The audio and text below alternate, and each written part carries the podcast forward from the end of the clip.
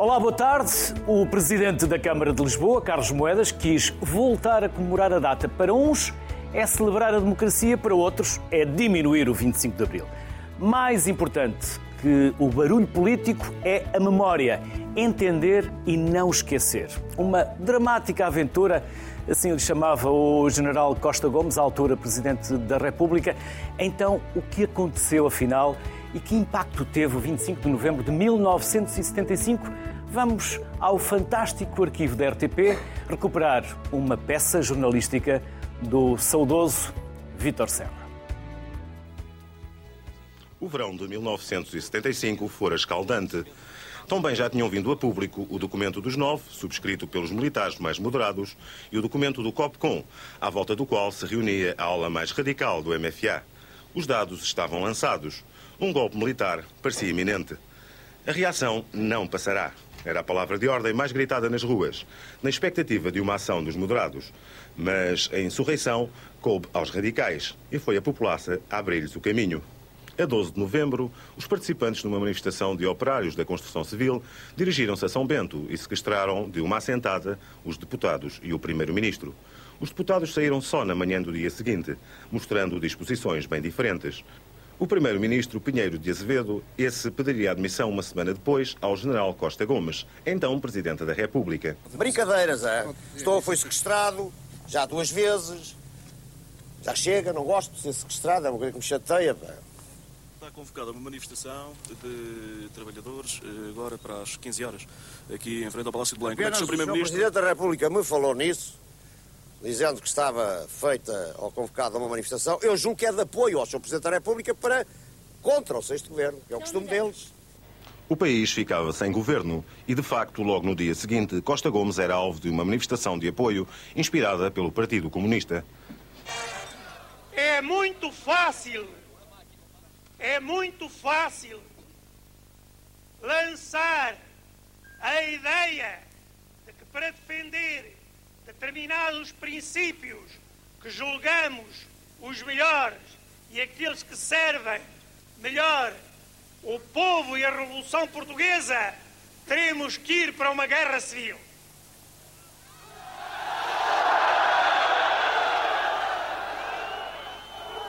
Apesar de talvez ser a pessoa que melhor conheça a gênese e os efeitos de uma calamidade como é uma guerra civil, eu recuso-me, enquanto puder, a evitar por todas as formas essa calamidade para o meu povo. Mas, contra a opinião de Costa Gomes, tudo se precipitava para um rápido desfecho. Um dia mais tarde, a 21 de novembro, os recrutas prestavam juramento no Ralis, de punho fechado e jurando estar sempre ao serviço da classe operária, contra a reação e o imperialismo. Opondo-se a este estado de coisas, o Partido Socialista convocou para o dia 22 uma manifestação que encheu a Alameda de Dom Afonso Henriques. Um grupo de agricultores ergueu barricadas em Rio Maior e em casa do comandante Gomes Mota reuniam-se militares moderados do MFA. Vivia-se uma época em que milhares e milhares de armas se encontravam nas mãos de populares, como contavam um dos responsáveis pelo seu desvio. Todos nós temos consciência das grandes quantidades, das centenas de milhares uh, de armas que nós guardamos aqui no Depósito de Material de Guerra. Nós estamos inseridos numa cintura industrial, temos tido grandes contactos com as comissões de moradores e trabalhadores desde o 25 de Abril, temos estado diretamente ligados ao RALIS e à Escola Prática de Serviço Material e, através de todos esses contactos, criou-se uma consciência nos militares que aqui servem de servir realmente as classes trabalhadoras e este começo da Revolução Socialista em Portugal. O golpe ocorreu por fim na noite de 24 para 25. A iniciativa pertenceu aos paraquedistas de Tancos, que dias antes tinham entrado numa situação de desobediência às hierarquias militares. Os paraquedistas ocuparam as bases da OTA, do Montijo e de Montreal e também o comando aéreo do Monsanto. O que o chefe de Estado-Maior talvez não tenha pensado bem é que a força que nós temos é bastante maior do que a caneta que ele tem. Portanto, a caneta do chefe de Estado-Maior não consegue de maneira alguma opor-se à força das nossas armas. Mas nós quisemos apenas mostrar-lhe que ele é que está errado. Portanto, agora vamos pretender que ele se demita e a demissão de todos os elementos do Conselho da Revolução da Força Aérea. Logo a seguir, no Ralis, canhões foram virados para a Estrada do Norte com o fito de impedir uma possível intervenção da Infantaria de Santarém. A RTP foi ocupada, o Rádio Clube Português deixou de funcionar e os jornais ficaram impedidos de sair. Às 13h30, uma nota do Estado-Maior-General das Forças Armadas deu conta da sublevação. Às 16h30 foi decretado o estado de emergência e cerca das 21h10 o estado de sítio. Foram Costa Gomes em Belém e Ramalho Ianes na Amadora quem dirigiu a resistência. Os comandos acortelados naquela cidade saíram para a rua e, sob a chefia de Jaime Neves, retomaram o Monsanto. Os rebeldes começavam a desmobilizar-se. Mais tarde, caiu o Ralis. A balança pendia definitivamente para o lado dos moderados. Limitei-me a ser o coordenador de uma equipa, a equipa que conseguiu desenvolver um certo número de ações com sucesso, porque teve a executá-las os homens do Coronel Neves e os homens do SIACA numa primeira fase, o pessoal da EPI e o pessoal da EPC numa segunda fase. Foi relativamente fácil porque estas unidades eram comandadas por oficiais com perfil militar, não empenhados, não empenhados eh, em partidos políticos, não empenhados sectariamente. O governo voltou a governar. Otelo Saraiva de Carvalho demitiu-se do COPCOM, que foi extinto. Tinha chegado ao fim um dos períodos mais conturbados da história de Portugal. Vamos então à lição de História da semana com os professores Irene Flunser Pimentel, investigadora do Instituto de História Contemporânea da Universidade Nova de Lisboa, Luísa Tiago de Oliveira, professora associada no ISCTE, o Instituto Universitário de Lisboa, e também investigadora integrada do CIES, o Centro de Investigação e Estudos de Sociologia, e Ricardo Noronha, investigador do Instituto de História Contemporânea da Universidade Nova de Lisboa. Aos três, obrigado pela vossa simpatia, obrigado pela vossa disponibilidade. Com convidados assim, nem vai ser necessário fazer perguntas. Só é preciso saber onde começamos e onde vamos acabar. Aliás, já começámos antes do programa, porque já estivemos a discutir a reforma agrária. E já combinámos que vamos fazer um programa sobre a reforma agrária. Por isso, nós aqui gostamos de história e trazemos a história. Coisa rara atualmente nas televisões, sabemos disso, mas a sociedade civil, sempre que possível, mergulha na história. Mais uma vez, a vossa simpatia e a vossa disponibilidade no nosso agradecimento. Por isso, onde vamos começar? Começamos aonde? Para entendermos o 25 de novembro, vamos começar no 25 de abril, começamos antes, começamos depois. Vocês é que decidem. Eu só vou tentar não estragar e aprender convosco. Irene, para onde começamos? Olha, essa pergunta, por acaso, é, é uma boa pergunta. Eu pois diria é. que começamos a 25 de abril. Portanto, há, um, há, há uma data, uh, há uma ruptura aí com um antigo regime ditatorial que acabou, terminou e não voltou de novo. A seguir ao 25 de Abril, o que, é, o que aconteceu é que havia várias alternativas uh, relativamente à democracia portuguesa. Portanto, na transição para a democracia, que começou com, através de um golpe de Estado, houve logo a seguir um processo revolucionário em curso, o chamado PREC, como se diz, e durante esse PREC houve vários episódios que têm a ver com o 25 de Abril e também com o 25 de Novembro, até anteriores, mas que eu compararia com o 25 de Novembro. Por exemplo, o 11 de Março, para falar só dele. Houve também o 28 de Setembro, mas eu acho que o 11 de Março foi uma tentativa spinolista de tomada do poder com a extrema-direita, uh, tomada do poder uh, de Portugal. Portanto, e teríamos outra vez uma ditadura provavelmente militar, e de extrema-direita com o ELP. O que acontece em 25 de novembro é outro episódio no nosso processo de transição para a democracia. Eu estive a ouvir, por acaso. Uh, uh, o, o, o, arquivo da RTP é simplesmente delicioso. É delicioso. É a nossa história que está, que está aqui. É, mas também é, é verdade que qualquer historiador analisaria e interpretaria esse documentário, porque esse documentário traz. Estes minutos que passamos agora? Estes minutos que passamos traz uma tentativa de interpretação do que foi o 25 de novembro, que, por exemplo, não é minha. Eu não sei se é a mesma dos meus uh, camaradas aqui, ó colegas. Eu conheci bem o Vítor, por isso Sim. sei interpretar aquilo que o Vítor pensava. Trabalhávamos não, está ali secretárias ao lado um, um do outro ainda. Está ali muito exposto. O que ele diz é que houve um, um processo revolucionário que terminou em 25 de novembro através de um golpe de Estado da esquerda, em geral, que foi derrotada pelos movimentos dos moderados. Aliás, o termo moderado é sistematicamente utilizado, que é muito interessante também. Ora, no 25 de novembro, falaremos se calhar mais sobre isso. Curioso que eu nunca, nunca, tinha, nunca o tinha visto dessa forma. Exatamente. E agora estou a recordá-lo. E o 25 de novembro não é só um 25 de novembro. Assim como o 25 de abril não foi só um 25 de abril, o 11 de março não foi só um 11 de março. As coisas nunca são só aquela As coisa. coisas não é? nunca são. Há interesses e há objetivos diferentes partindo de pessoas diferentes. Evidentemente que o resultado foi um, mas eu tenho grandes dúvidas, só para começar a colocar algumas dúvidas, se o 25 de novembro se iniciou eh, através de um golpe de Estado da chamada esquerda. E aqui, claro. Se os moderados, o grupo dos novos já andava a preparar algo. Exatamente, até porque o, o- o próprio, na esquerda havia várias correntes. Havia, por exemplo, o Partido Comunista, havia a extrema-esquerda, ou a esquerda radical, uma parte dela. Houve uma parte da, da- da esquerda radical que até apoiou os chamados moderados, mas tudo isso faz com que não se pode eh, eh, simplificar eh, o que aconteceu a 25 de novembro. Por isso é tão importante fazer a história e ter os depoimentos e os testemunhos de muitos dos protagonistas, de um lado e do outro. Porque aí teremos provavelmente grandes surpresas. Eu, aliás, chamei em tempos o Efeito Rashomon, que é um filme do Kurosawa, de 1950, que mostra que é muito difícil eh, dar a verdade, uma única verdade sobre acontecimentos.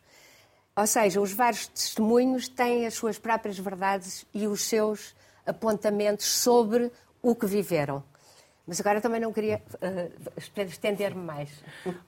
Luísa, também concorda? Não concorda? Começamos também no 25 de Abril. Com- com a concorda Irene- com, com a Irene Sim, Pimentel. com a Irene e com o que nós vimos, e a com o que interpretação vimos deste da Irene. Pimentel concordo inteiramente. Quer dizer, qualquer revolução, qualquer processo revolucionário tem jornadas revolucionárias ou contra-revolucionárias, não é? Eh, A Revolução Francesa, em 10 anos, teve não sei quantas jornadas e teve três constituições, três declarações de direitos do homem. Portanto, eh, andamos a falar do 14 de julho de 1789 como símbolo, mas são 10 anos com três textos constitucionais, não é? E muitas jornadas. O que acontece, e como a Irene disse, é que o 28 de setembro, o 11 de março e o 25 de novembro são jornadas. Nas duas normais, normais, jornadas frequentes em processos revolucionários. As duas primeiras traduziram-se por eh, uma correlação de forças que se tornou mais favorável eh, à esquerda cada vez. E eh, o 25 de novembro não foi mais favorável à esquerda eh, do PCP e à esquerda radical. O resultado não foi esse. Portanto, concordo com eh, a visão de que o 25 de novembro tem de ser inserido num contexto revolucionário que começa com o 25 de abril, que passa por jornadas como o 28 de setembro, o 11 de março, o 25 de novembro e que termina, eh, eh, mas há muitas coisas aí a jornada não foi vencida pelas forças, digamos, mais à esquerda do tipo das que eu disse, mas eh, continua a Constituição a ser feita e, de acordo com a Constituição, que é de 76, há quatro eleições a seguir para eh, a nova Assembleia Legislativa, para a Presidência da República, para nas ilhas e para o poder local. Portanto, isto, a existência de uma Constituição e de quatro, eh, quatro processos legislativos consequentes são a normalização constitucional. Portanto, o 25 de novembro está ali entre o 25 de abril e a normalização constitucional eh, destes processos eleitorais que é de 76 e que para alguns ainda e, eh, levam essa, alguns historiadores, isso ainda um pouco mais longe. Mas, voltando ao 25 de novembro e sem ir fora do assunto, o 25 de novembro deve ser visto o mais de acordo possível num contexto lato, não como ato isolado, porque como ato isolado é uma coisa abstrusa, é esquisito. É, é- é- é- quer dizer, então os paraquedistas tomam umas bases, seis bases, para quê? Eh, to- Paraquedistas que em 11 de março eu sei, eu sei. Os paraquedistas eh, vão tomar umas bases para quê? Eles não dizem vão fazer a insurreição socialista, nem nada disso. Quer dizer, Já é uma coisa. lá em casa estão a perguntar, e porquê é que tomaram? Eu já digo. O que é que aconteceu com o hotel? O que é que aconteceu? Aconteceu muita O coisa. hotel, à isto- parte. Mas o que é que. Mas imaginar que é um golpe liderado pelos paraquedistas e que vão tomar seis bases e que, no- e que pedem a demissão do chefe de Estado-Maior-General das Forças Armadas, não, desculpa, o chefe de Estado-Maior da Força Aérea, enganei-me, porque ao mesmo Moraes tempo da Silva? olhei, Moraes olhei- da sim, Silva. eu olhei para a televisão e lembrei-me da nota do chefe de Estado-Maior-General das Forças Armadas e, portanto, distraí-me. O que eles pedem, tomam umas bases. Tomam umas bases para quê? Para, fazer, para querer mais basezinhas, para tomar. Toma-se o poder a partir de tomar umas bases em que o que se diz que se quer é a demissão do seu chefe. Quer dizer, mas os paraquedistas, quando tomam as bases, isto tem que ser visto para trás. Eles estão sozinhos. Eles estão sozinhos porque, em Tancos, ah, os oficiais foram-se embora. Foram-se embora e levaram os aviões. Não é muito normal os aviões, ah, os oficiais, com exceção de um, terem saído Tancos e terem levado ah, o material, aviões e outro material aéreo para Cortegaça, para o norte. Não é, no mínimo, normal, não é? E também não é normal que os sargentos e os, paraque- eh, os sargentos e os, eh, func- e os abaixo, os praças, as praças, tenham sido licenciados eh, nos meses anteriores, no mês anterior. E, portanto, ou passavam para o Exército ou passavam para outras unidades da Força Aérea. Ou seja, as pessoas estavam a chegar ao fim do mês e não tinham dinheiro para pagar a renda da casa, certo? Portanto, há aqui um problema laboral, laboral, enquanto unidades especiais como os comandos se estavam a reconstruir e a fortalecer, unidades especiais como os paraquedistas estavam a perder o seu salário.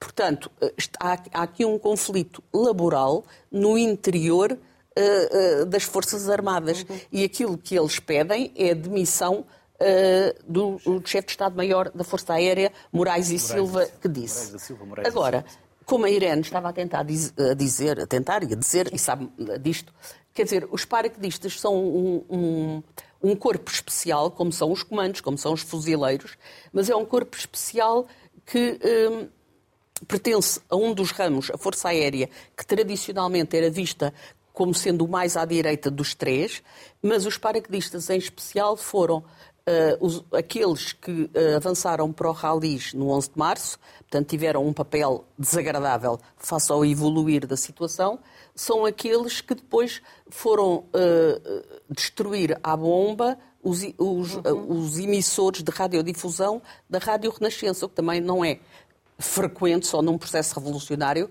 é que um governo manda uma tropa especial destruir os emissores de uma rádio. É só porque não consegue re- Não era uma resolver rádio, era a Rádio rádio, não é? Renascença. Era uma rádio. Sim, é só que era, era uma força rádio, na mas era a rádio da Igreja Católica. Como o República é o jornal ligado ao Partido Socialista. Do- os dois grandes conflitos em torno da comunicação social têm a ver com aquilo que simbolizam cada uma dessas, desses órgãos de comunicação social. Uma, o Partido Socialista, outra, a Igreja. E foi em nome da, devolução eh, à Igreja da Rádio Renascença que eh, as bombas explodiram em Portugal e que Portugal ardeu e que os assaltos às sedes dos partidos se encontraram. Mas voltando aos paraquedistas, eh, portanto, as manifestações das- da direita foram no norte de Portugal, no centro, com mortos em Braga, com- foram todas convocadas eh, nas igrejas eh, a pedir às pessoas que fossem a Viseu, a Bragança, às sedes e capitais distritos, a a defender a devolução à Igreja da Rádio Renascença. Mas regressando ao assunto, portanto, os eh, paraquedistas tinham o ónus de terem tido um papel contra-revolucionário, entre aspas, no 11 de março, e contra-revolucionário ao dinamitar uh, uh, os emissores da Rádio Renascença, dado o governo, sexto governo provisório, e os anteriores, e o quinto e o quarto, não terem conseguido resolver o problema como a Igreja queria. Portanto, é uma força de tropa especial que está a ter problemas laborais e que está profundamente perturbada e contristada com a conotação e a aura de direita que está a ter. E, portanto, é uma reação deste tipo. Mas, como a peça mostrou, e muito bem, eh, há muita coisa para trás. Quer dizer, eh, não é nada frequente todos os outros aspectos eh, que foram referidos na já, peça. Já vamos, já vamos fazer é? um marcha atrás na história.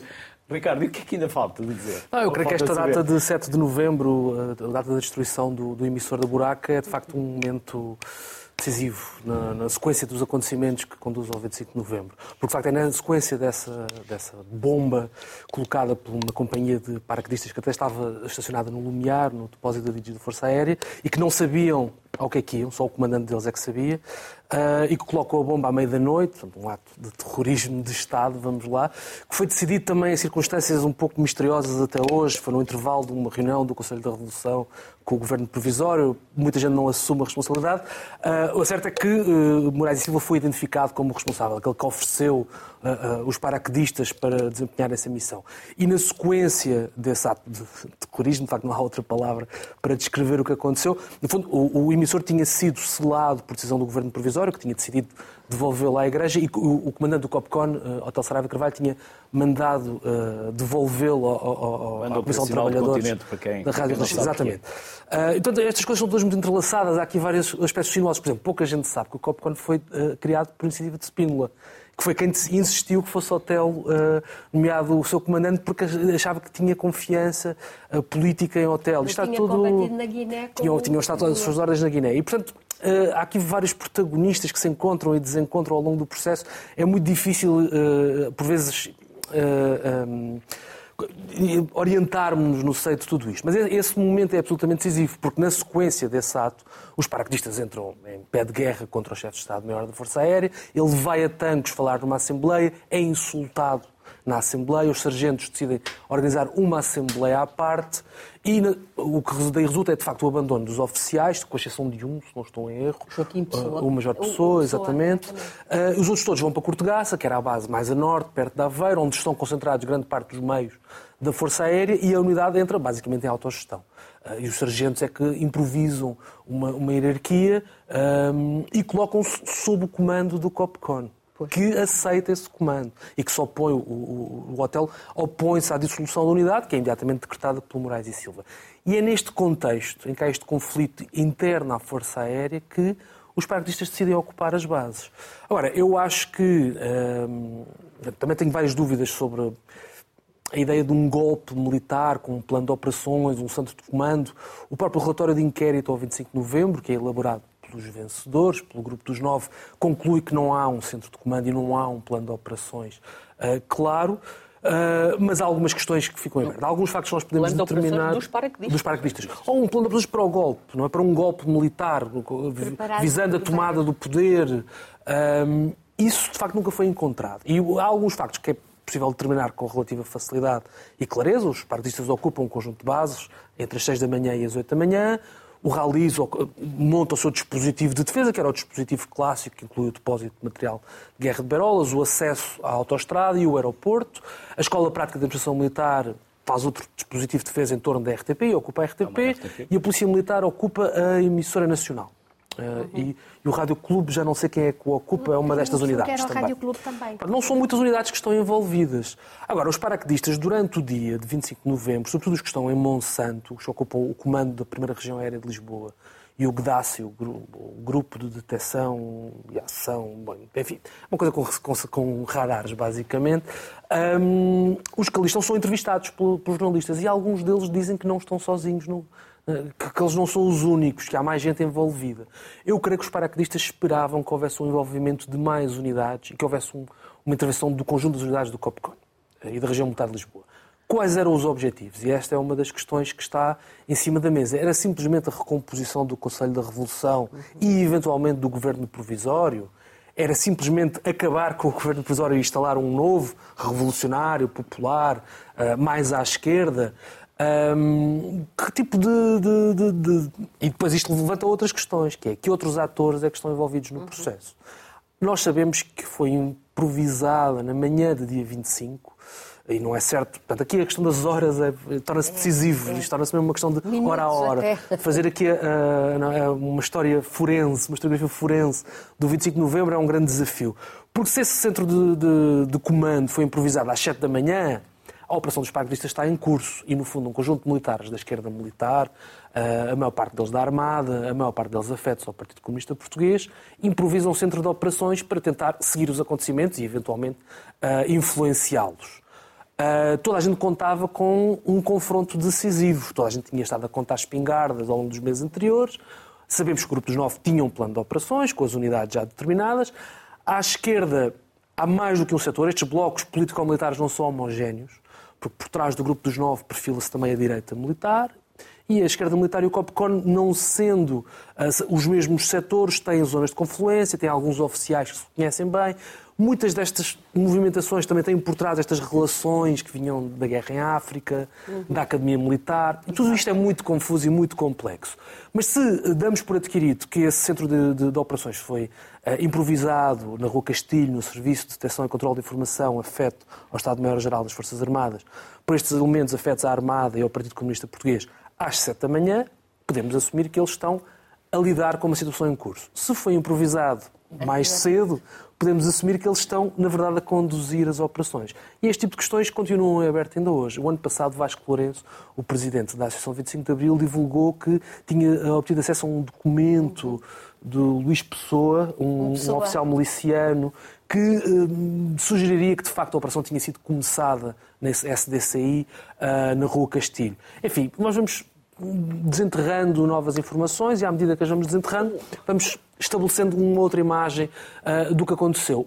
Há um elemento que a mim me parece importante para uh, questionar a ideia do golpe militar. É que entre as 8 da manhã, quando está concluída a ocupação das bases, quando está montado esse dispositivo pelo RALIS e pela Escola Prática de Administração Militar uh, e pelo Polícia Militar, entre as 8 da manhã e as 16h30, quando é declarado o estado de sítio e é ativado a resposta do grupo dos nove, nada acontece toda a gente conferencia, toda a gente discute.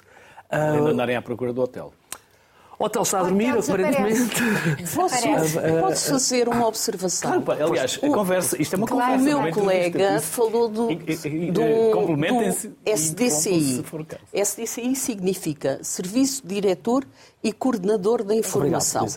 Ora, esse, esse serviço mal estava um serviço de informações de um país se depois de tudo o que estava a acontecer e depois da estrada ser cortada em Rio Maior, de norte para sul, e de, ter, de haver conflitos sobre quem comanda uh, a região militar de Lisboa, e na sequência de uma reunião do Conselho da Revolução, então o serviço diretor, o serviço diretor e coordenador da informação ia para casa dormir?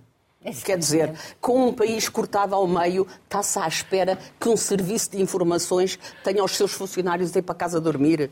Não, é evidente que naturalmente estão de prevenção. Portanto, o facto de estarem acordados e de estarem na Rua Castilho é, no mínimo, estar a cumprir o seu dever serviço diretor e coordenador da informação, não é? Eu não estou à espera que os serviços de informação do meu país, se começa uma guerra num sítio qualquer agora, uh, uh, pode ser na Ucrânia, pode ser em Gaza, eu acho que os serviços de informação do meu país, imagino que estejam alerta. Não estou à espera. E se houver uma tropa. que seja para buscar um computador. Quer dizer, ah, isso, isso há. Também há de ficar para a história. Essa história também há de ficar. Um, e se houver um avião especial ou um porta-aviões que passa aqui em frente a Lisboa, eu imagino que, que o serviço não, foi às seis da, não fechou às seis da tarde, não é? Portanto, também imagino que esse serviço não fechou. Uh, uh, não fechou às seis da tarde tanto mais que os seus diretores, ou um dos seus diretores, era membro do Conselho da Revolução.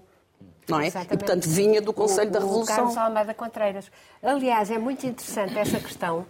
E para se fazer a história, além de, eu espero que agora, no cinquentenário do 25 de abril e até do 25 de novembro, em, em 2025, que haja mais testemunhos que venham, que haja mais acontecimentos. Agora, há, um, há uma documentação que eu acho que é fundamental e até faço um apelo aqui porque eu sei onde é que ela está, que é a fundação, a, a, a, documentação do SDCI, precisamente.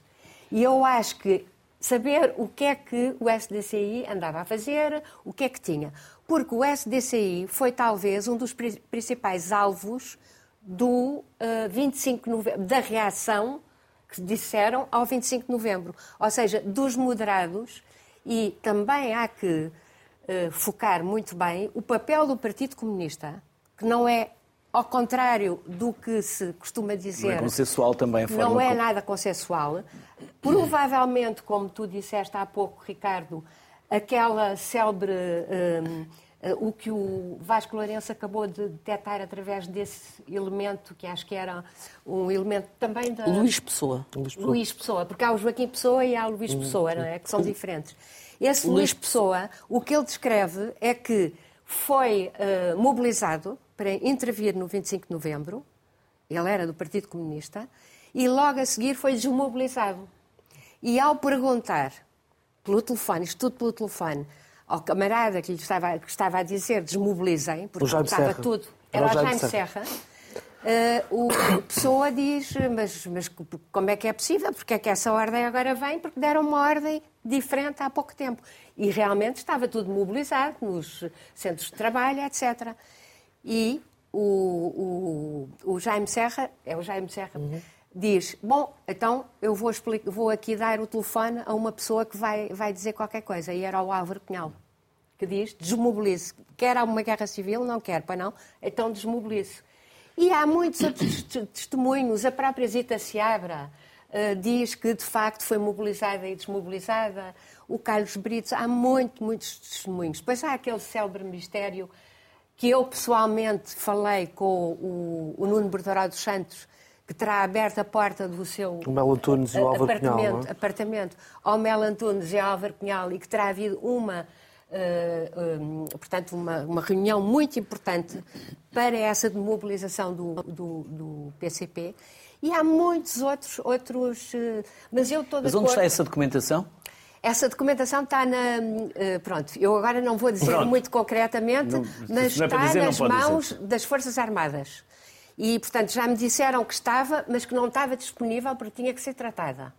E eu acho que é fundamental que este 25 de abril. Tem aqui um voluntário. Nos 50 anos, que seja tratado. Eu também sou voluntária. Eu também, eu também estou- também todos ofereço já. voluntários, 24 inclusive, para organizar aquilo, não é? Sim, sim, eu O ofereço Carlos já. Almada Contreira foi uma espécie de um, eu posso estar a dizer isto aqui, foi uma espécie de um, de um challenge, de um desafio que ele me fez. Se encontrar essa documentação, dou-lhe um, um- um presente. E eu lá encontrei, mas não está, é disponível. Pronto. Eh, e isto tudo tem de vir cá para fora, porque mani- manifestações de comemoração do 25 de novembro, com objetivos completamente políticos da atualidade, são completamente absurdos, na minha opinião. Comemorar o quê? Aliás, o Vasco Lourenço coloca muito essa questão. Que que Ele foi do grupo dos nove, é? foi dos vitoriosos. Ele coloca a questão. Mas o que é que estão a comemorar uma certa extrema-direita e direita que estava por trás também do chamado golpe, mas do lado dos moderados, não é? O que é que eles têm a comemorar? Porque eles não ganharam. Eles queriam, por exemplo, eliminar o PCP. Irene, mas Todas e- as e- organizações à esquerda Mas era do só, PCP. era só a direita e a extrema-direita. Onde estava o PS? Onde estava Mário Não, Soares? não, não, não, não. Isso- Dentro, E onde estiveram? ao lado do grupo e dos PSD, nove, ao lado do grupo dos nove e dos chamados moderados, claro que esteve o PS, esteve a dada altura também onde foi o Mário Costa Soares, Gomes, muito ao 25? contrário, não é? Do que está ali.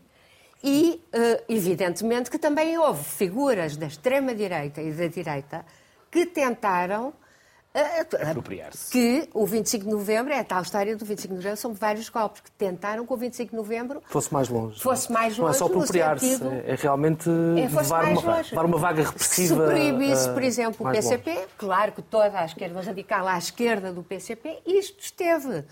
E, aliás, acho que houve pessoas que impediram. O Grupo dos Nove foi um dos que, que eu penso Já que aqui falámos muito o de Partido quem era o grupo dos nove. Para quem está lá em casa e pensa, Sim. mas afinal quem era esse grupo dos Exatamente. nove? Quem eram esses moderados? Eram nove membros do Conselho da Revolução que, no verão de 75, escreveram um documento a distanciar-se e a criticar eh, o rumo que a Revolução estava a tomar e, e o que a- o Conselho da Revolução estava a decidir e a tirar, sobretudo, apoio ao, ao governo de Vasconcelos e a Vasconcelos e a criticar o, o- o excesso, a excessiva radicalização do processo revolucionário. Embora, eh, ao mesmo tempo... Opõe-se a duas coisas, não é?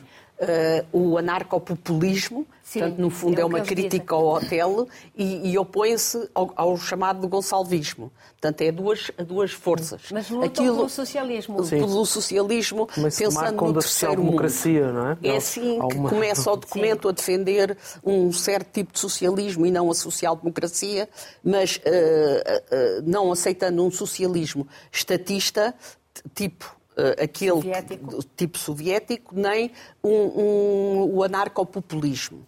E esse documento acaba por ser subscrito pela maioria dos oficiais do quadro permanente e acaba por infletir a situação eh, político-militar, ou seja, há uma Assembleia do MFA eh, em setembro, no início de setembro, em Tancos, que é Movimento das precedida Forças do movimento Armadas. das Forças Armadas, eh, e é precedida por assembleias dos vários ramos das Forças Armadas, e tanto no Exército como na Força Aérea, esse grupo dos nove torna-se hegemónico e, portanto, consegue determinar uma alteração do Conselho da E Revolução na e população de forças em geral? em da geral. política? E, portanto, todo o outono de 75 já é marcado por essa nova correlação de forças que sai da crise político-militar do verão quente, no qual o grupo dos novos já está ao comando, no fundo, da situação político-militar, e o governo provisório, o sexto, liderado pelo Almirante Pinheiro de Azevedo, já é bastante mais moderado, vamos lá, ah, do que os, precedentes, embora não haja propriamente uma inversão daquilo que já está em curso, em termos de nacionalizações. Aliás, há mais ocupação de terras ah, no, Sul ah, durante a vigência do sexto governo provisório do que antes. Portanto, é um processo de facto cheio de ambivalências e, e não é nada linear. Por isso é que eu não, não pus o 25 de novembro como o fim da revolução, mas fui pôr a normalização Pois. constitucional, Claro, porque os 76. movimentos sociais eh, da reforma agrária, as comissões de trabalhadores, de moradores, continuaram em força.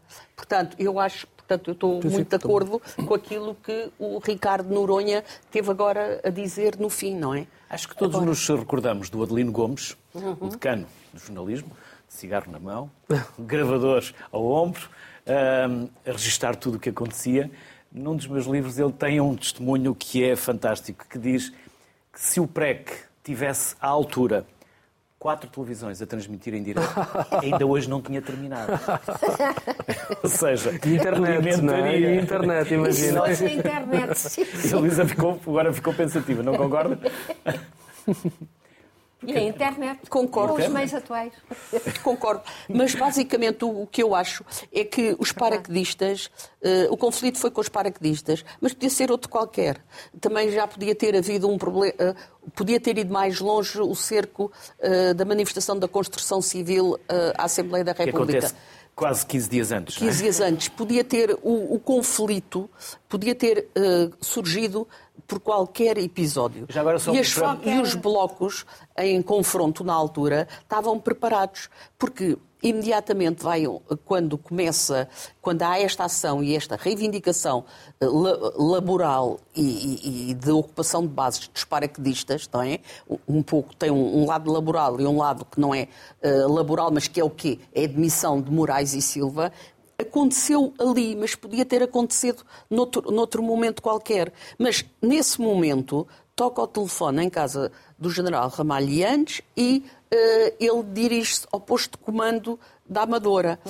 Então, quer dizer que já havia um posto de comando na Amadora preparado É que e que ele já estava, é habitu... queria já dizer. estava a prever. Quer dizer, Houve todos, uma preparação do todos outro os lado. lados Meses, de meses. todos os lados estavam à espera de que a qualquer momento que eh, que a qualquer momento houvesse outro confronto como o 11 de março ou como o 28 de setembro, porque o 11 de março também teve dois dias antes outro confronto em Setúbal. E, portanto, todas estas multidão de confrontos, multidão de pequenos problemas, podiam ter desencadeado um grande afront- afrontamento. Calhou ser os paraquedistas. Calhou ser aquilo. Não, não é? Eh, não é. De facto, ser uma força especial dava-lhes essa capacidade operacional para tomar a iniciativa, não é? Pois, mas Portanto, os fuzileiros também eram uma força Claro, claro. especial. Mas a Marinha fuzileiros, manteve-se sempre. não- não atuaram. Mas a Marinha manteve a Armada manteve-se sempre à espera para ver o que é que acontecia. E o Não comandante sei, dos não sei se fuzileiros. manteve à- à espera do que acontecia. Se calhar tomou uma posição política eh, quando diz que se põe, está na, na dependência hierárquica do Presidente da República, toma uma posição política eh, de quem, se calhar, pensa da mesma maneira que não quer a guerra civil. Pronto, não é estar à Eu acho espera. que a questão da guerra civil também é um assunto importante. E outra força especial são os comandos, não é? Quer dizer, comandos, fuzileiros e paraquedistas são três forças especiais que eram as três que estavam no Copcona. Mas, já por causa do COPCON, já tinha sido criado outra coisa para tirar o lugar ao COPCON, que foi o AMI, Agrupamento Militar de, Inform... de, de Intervenção, que também tem estas três forças especiais. Mas os paraquedistas são uma das três tropas de elites, não são a tropa de elite. E depois também há outro. Esta coisa do, do, do que bastava uma. Como é que se diz? Uma faísca. Uma faísca para, para incendiar tudo. Basta ver o mês de, de agosto. O mês de agosto né, é, É o chamado, quase é o chamado impossível verão fazer a quente. Não cronologia. é? é o chamado ver- verão quente. Já no verão quente, No verão exatamente, quente. já no. Enfim, quase, na, na segunda parte do, do verão quente. E é uma coisa extraordinária, porque todos os dias havia manifestações, todos os dias. E não era só em Lisboa, era, era no Porto, era em várias eh, capitais de E distrito. greves, e o próprio governo depois também acaba por entrar em greve, que é uma coisa absurda. Depois há a Isso é greve real, do não é? governo. É uma coisa Que é o governo entrar em greve, acho que. O, o Vasco Lourenço conta muito essa, essa história, que é extraordinária, que foram ao almoço e houve alguém de militares, amigos dele, e alguém disse, "É, o que era bom era o governo entrar em greve. E eh, o Lourenço disse, olha que boa ideia, então vamos dizer isso ao Mário Soares. E o Mário Soares aplaudiu logo. Acho que o Zenha ficou pior que estragado, não é? Porque diz, como é que é? O governo não entra em greve. Mas pronto, houve essas questões todas, mas acho muito importante o que tu acabaste de dizer, e tu também, Ricardo, há pouco, que houve uma preparação e essa preparação foi do grupo dos nove e da. Eh, E da direita de- e militar. da direita militar Claro, e dos moderados, do E Partido onde é que Socialista. estavam os partidos na altura? Onde é que estava Mário Soares? Onde é que estava Estavam no? Porto? Onde é que eles estavam? E qual foi o papel que eles tiveram? O Mário Soares foi para o Porto. Todos estavam No Aliás, dia 25? Todos estavam no todos Porto. estavam. No dia 25 de novembro? eh, no dia 25 de novembro E com a porquê é que família. ele vai para o Porto? E porquê é que os, Porque os aviões que foram justo- para Cortegaça? E porquê é que... Porque o país está. Olha, Porquê é que olha. E porquê é que ele foi para o E Porto? sabe que há também um relacionamento externo com isto tudo. Com porque os o serviços. Callaghan, por exemplo, Com os eh, e serviços secretos ingleses. britânicos estavam, eh, se houvesse qualquer coisa da parte dos paraquedistas e da Armada, que também sempre pensaram, que eles interviriam e apoiariam Portugal e apoiariam internamente. Mas Já há semanas que se debatia a ida do governo todo para o Porto. não é? Exatamente. E havia também a perspectiva ou possibilidade de fazer um cerco a Lisboa. Sim, a Comuna de Lisboa. eletricidade é? Aquela imagem da Comuna de Lisboa. Ah, mas o Vasco Lourenço e o grupo dos nove opuseram-se sempre a isso, porque acharam que isso precipitaria precisamente uma guerra civil. Pelo menos, eh, mas o- os comandos estavam de facto bastante bem preparados. Então só tinham recebido E tinham um bastante, grande líder, não é? bastante material Sim, militar. mas Neves. eles derrubaram, foi dito ali há pouco, eles tomaram a PM, não é? A Polícia Militar, no dia 26. Sim, sim, já de manhã. De manhã, Não- quer dizer, já o 25 de novembro Claro. estava resolvido. E os, os E acho que houve ali também uma deficiência, uma deficiência na comunicação. justamente, Eles morrem dois comunicação comandos e um do da próprio, Polícia Militar. Exatamente, do próprio... Os comandos tinham sido autorizados a formar duas companhias. O Jaime Neves formou duas companhias com veteranos da, da, da Guerra Colonial Tinham-se reforçado imenso. Uh, que eram homens com bastante preparação militar, e, e são essas duas companhias que, no fundo, fazem grande parte das operações e das movimentações militares. Ele, ele deixa na Amadora os recrutas e uma série de oficiais de artilharia de- e de infantaria de, de Mafra e de artilharia de Cascais, e depois as duas companhias que realmente andam por Lisboa, de Chaimita, desativar, no fundo, a cercar e a, e a- e a obter a rendição dos revoltosos são essas duas companhias eh, bastante bem preparadas, com muito material, muito equipamento. De qualquer das maneiras, olhando para a configuração de forças, não era muito evidente que os comandos tivessem a vantagem, superioridade no plano estritamente militar, se todas as unidades do COPCON, eh, ou seja, se houvesse um plano, eu acho que esta se é que é a grande questão. Se o Hotel Saraiva de Carvalho tivesse um plano para tomar o poder em Lisboa, no dia 25 de novembro, é quase certo que o teria Ou conseguido fazer. Ou se o SDCI, que ele mas o andou SDCI já durante- não tinha o comando onde é que direto ele às terá unidades andado militares. durante- Falaste onde- disso há bocadinho. Sem dúvida, sem ele dúvida. Mas durante o- todas essas o- horas o que nós sabemos- que andavam todos à procura dele? O que, nós sabemos- o que ele diz é que foi dormir. Ele saiu da reunião do Conselho da Revolução que lhe remove o comando da região militar de Lisboa, vai ao Copcon, onde os oficiais estão todos em polvorosa e vão-se opor. Alguém diz que os paraquedistas não vão aceitar isso, eu creio que é o Costa Martins. O hotel bom, muito. fica. E o outro, o... Ai, como é que ele chama? Eu já digo daqui a bocadinho. Pronto, E o hotel bom, É o Tomé, acalmem, o acalmem, Tomé. acalmem lá essa gente, mas que eu tenho que me deitar. E supostamente foi dormir para a sua casa em Oeiras. Ninguém foi acordar. Uh, e terá sido acordado ao meio-dia, quando já tudo estava. E, e, em curso vai ao Copcon e depois imediatamente vai para Belém. E ao, e, Sim, porque fundo... entretanto o Costa Gomes andava à E procura qual é o dele. papel do Costa Gomes? O que é que faz o Costa O Gomes? Já vimos ali algumas Gomes- imagens e declarações dele. Exatamente. Evitar a guerra civil. Sim, isso eu acho que se- é, é- é- Evitar é- a guerra Mas a civil. partir Evitou. de determinada altura, Evitou. no próprio 25 de novembro, evidentemente foi o facto de ele ter apoiado o posto de comanda do Ianes e, e do- e dos nove, que evidentemente teve um papel muito Claro. importante. Mas hesitou durante muito tempo. Mas é? hesitou Há aqui um hiato temporal bastante significativo, no- durante o qual, diga-se, o, regimento da Polícia Militar é pegado praticamente ao Palácio de Belém. Portanto, se os revoltosos quisessem realmente tomar o poder, teria sido relativamente fácil ocuparem o Palácio de Belém, que está, tinha um dispositivo de defesa bastante reduzido. Ah, o Costa Gomes procura negociar, ele estabelece, tenta Sempre, estabelecer um canal de negociação com os paraquedistas, até Com o se, também. se bem entendi, ele até lhes promete que não vai dissolver a unidade, no Sim. fundo há um recuo. Vai ser repensado. Uh, e enviou Costa Martins para conferenciar com eles. Um oficial da Isso é Força outro Aérea é? e da esquerda militar e o Costa Martins desaparece. Uh, nunca mais. uh, e portanto, depois aparece novamente em Angola, se não estou em erro, uh, exilado.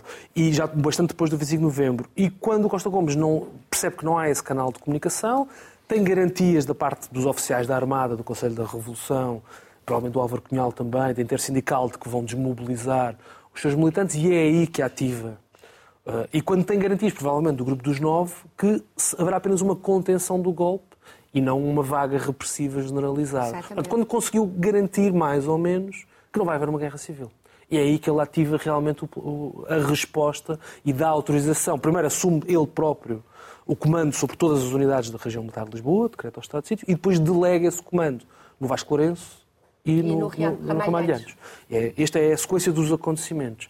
Ora, isto, enfim, terá a sua complexidade. Eu acho que há aqui algumas questões que eu vou insistir que permanecem abertas, pelo menos Uhum. para mim, mas eu acho que nada disto se coaduna, encaixa muito bem na ideia de um golpe militar da esquerda radical. Mas estamos, a falar, estamos a falar sempre de coisas militares. E muito Isso- bem. E agora a parte política. Por isso eu vou desafiar-vos a irmos a 4 de dezembro de 1975, porque os três líderes dos maiores partidos nacionais reuniram-se com o Primeiro-Ministro. Mário Soares, Sá Carneiro, Álvaro Cunhal foram até São Bento para discutir com Pinheiro de Azevedo o destino político do país depois do 25 de novembro.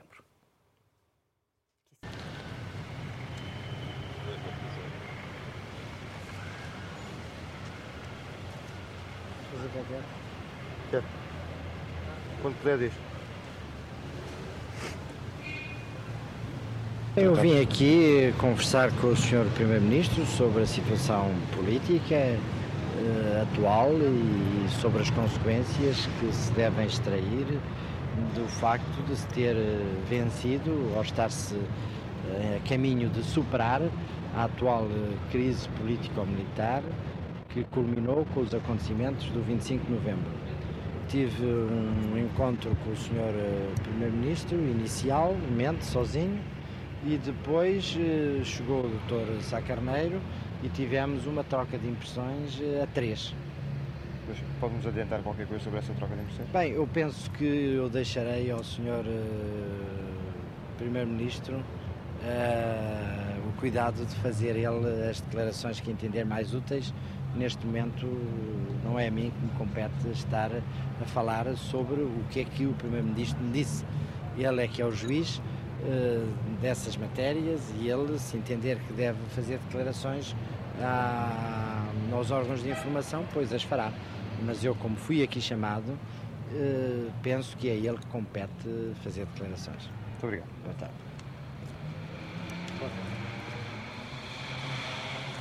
transmiti a posição que tenho como secretário-geral do Partido Popular Democrático. O Partido Popular Democrático irá tomar como tal a sua posição e para a semana certamente haverá novos contactos.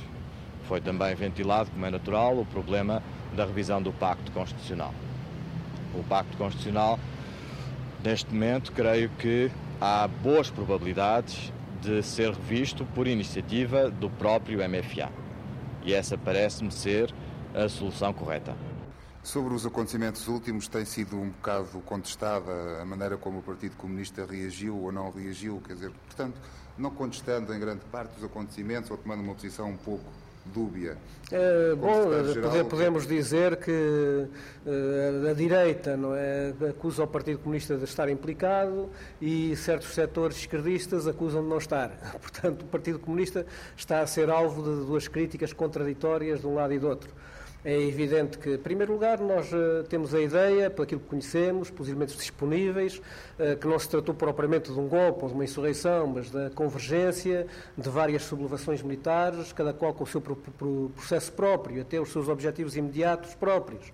Uh, sobretudo em volta da substituição ou da manutenção de certos cargos e certas chefias militares, que, nos casos mais frisantes de sublevação, foram os elementos motores, os elementos detonadores não conhecemos nenhuma plataforma política para uma sublevação que, que, se possa chamar golpe ou insurreição, não conhecemos eh, nada que diga respeito a um comando centralizado, não conhecemos nenhum projeto relativo a uma mudança de governo em tal ou tal sentido. Portanto, tudo aquilo que são elementos fundamentais para caracterizar um golpe ou uma insurreição.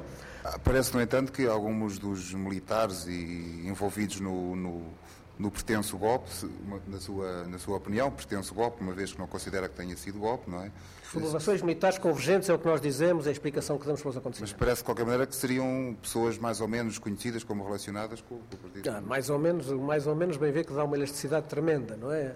Uh, sem dúvida que há muita gente que tem sido, nos termos eh, da nossa gíria política, conotadas com o Partido Comunista, muitas delas que nada têm a ver com o Partido Comunista. Não quero dizer nomes, não é? Mas muitas vezes uh, aconteceu que pessoas que eram tidas por membros do Partido Comunista causaram-nos não poucos embaraços e não poucas complicações, porque não o sendo, enfim, eram conhecidas ou tidas como tais e, portanto, de opiniões que defendiam eram tidas como opiniões do Partido Comunista, quando na realidade não era. Eh, pensamos que, na verdade, no 25 de novembro, de um lado e do outro, estiveram homens que podiam, e nós acrescentamos, deveriam ter-se entendido eh, na altura própria, numa plataforma comum e numa ação comum eh, que hoje procurar dividir o partido em dois, o país em dois, não é? E procurar dividir o país em dois a partir das posições do 25 de novembro seria um erro tremendo para, enfim, para a salvaguarda das liberdades em Portugal. Temos oito minutos para falar destas figuras e de Ramalhianos também, se tivermos tempo. Quem quer começar? Começa a Luísa. A Luísa daria muita atenção aos partidos políticos Uh, mas penso que a Irene, uh, sobre partidos políticos, vai gostar. Mas a Luísa uh, não enjeita a oportunidade de falar que lhe foi dada e, portanto, introduz outro tema, se não se importa, que é o dos movimentos sociais. Uhum. É que isto tudo se passa com pessoas na rua e com pessoas à porta dos quartéis. E nós estivemos a discutir todos, entre os quais eu, tropas especiais e tal, mas das tropas especiais e as não especiais tinham pessoas, em alguns sítios, a pedir armas, noutros não era a pedir armas, mas a manifestar o apoio, a não querer que os comandos saíssem, a pôr carros, a pôr gruas, portanto... Uh, desmobilizaram. Uh, desmobilizaram. desmobilizaram. Mas o porque... risco...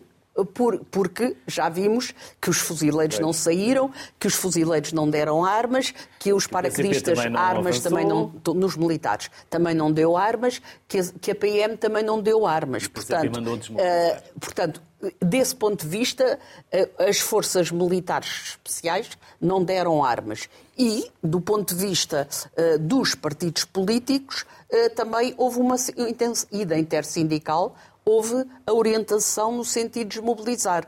Mas nós temos que ver que todos estes movimentos acontecem com pessoas nas ruas. É como a tomada da PID-DGS, só se percebe Exatamente. se pensarmos em militares e em pessoas nas ruas. Temos de pensar que há pessoas e que há pessoas que sentem o que está a acontecer como outra vez o 11 de março, um golpe de direita e que é preciso defender a revolução e que fazem pressão sobre uh, as instâncias militares no sentido de a defender, sobre os partidos parceiros. Não, mas é, é muito interessante porque eu já eu vivi esse, esse tempo todo. Que é porque eu começo a falar muito e depois falo muito depressa e, portanto, preciso descansar. Não, sobre os partidos, evidentemente, que eu acho que é fundamental.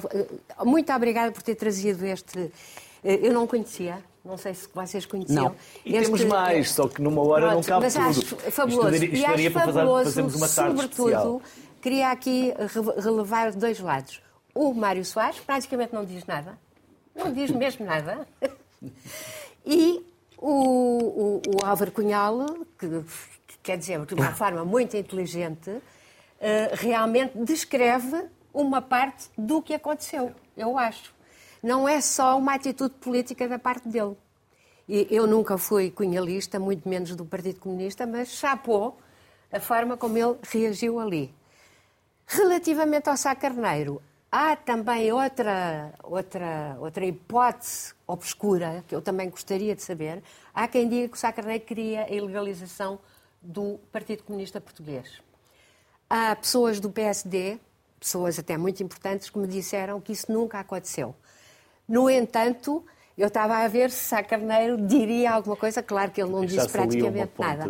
Mas evidentemente que é isso que tu disseste. Eu própria, que vivi todos esses acontecimentos na rua, mais propriamente do que em casa, não é? Porque todos nós vivíamos na rua, praticamente, a defender determinados interesses e não sabíamos o que é que estava a passar. A manipulação era muito, muito, muito favorecida.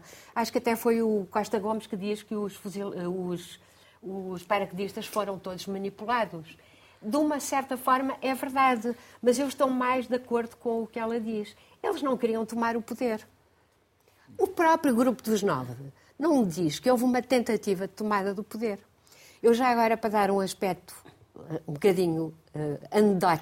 Dizer sabe... que há excessos que é preciso conter, de que aquele é um exemplo. Depois, quando se pronunciam, dizem que aquele tipo de acontecimentos não, não pode acontecer e que o país e que o país tem de acalmar e ter por exemplo eu, eu vou dar não ter minha, guerra civil e acalmar o meu testemunho que é zero aqui muito na base eu fui para o metro do Marquês de Pombal uh, distribuir no dia 25 de novembro panfletos a dizer não à guerra civil. Uhum. Era o que é o UDP? Não, não era, não. Na altura até era o SMLP que, claro. que tinha uma atitude completamente diferente, até da UDP, completamente. Uhum. Eu acho que houve da parte de determinada esquerda radical uma tentativa de sair para a frente. Eu aí acho. Agora, eles próprios dizem que não. O Tomé diz que não, ela é da UDP, e a Isabel do Carmo diz que de forma nenhuma. Não sei, acho que também aí, não sei, Ricardo, se sabes mais alguma coisa. Não, não. Há muito mistério e esperemos pela, pelos testemunhos e pela documentação. E enquanto o Ricardo fala, eu vou mostrar estes dois livros. Eu, eu, eu, eu acho que o que é interessante nestas declarações é que o facto de 25 de novembro marca este momento em que os, os, os militares regressam aos quartéis. E os políticos é passam para finalmente para a boca de cena, no fundo, e assumem o protagonismo fundamental. Uh, no fundo, a, a a política sai dos quartéis, de alguma maneira, a hierarquia militar é reposta e a política passa a ser eh, uma política das instituições, do Estado.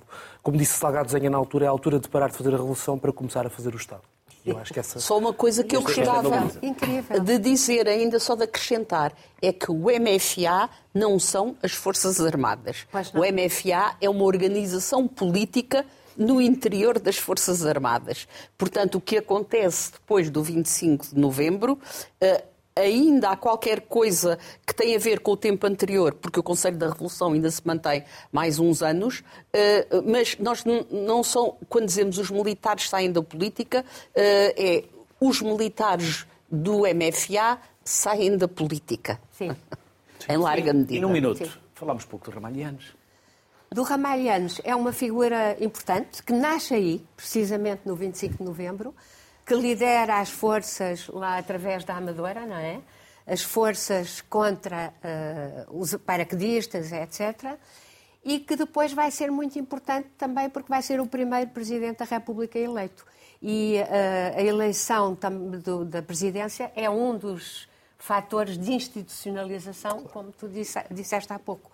E nesse aspecto, não posso dizer muito mais, não é? Em tão pouco tempo. E desculpem só uma coisa. Mas os militares, acha... o Conselho da Revolução só vê os seus poderes diminuídos com a Constituição, porque no dia 26, 27, 28 e 29, não, a, Constituição, a Constituição só é feita em 76, em abril de 76, e aí são definidos os poderes do, do, do órgão Conselho da Revolução que são menores do que aqueles que tinha antes. dizer uma coisa Mas, portanto, deixa-me só dizer uma coisa sim, ainda. claro. Só sobre isto. Temos um minuto.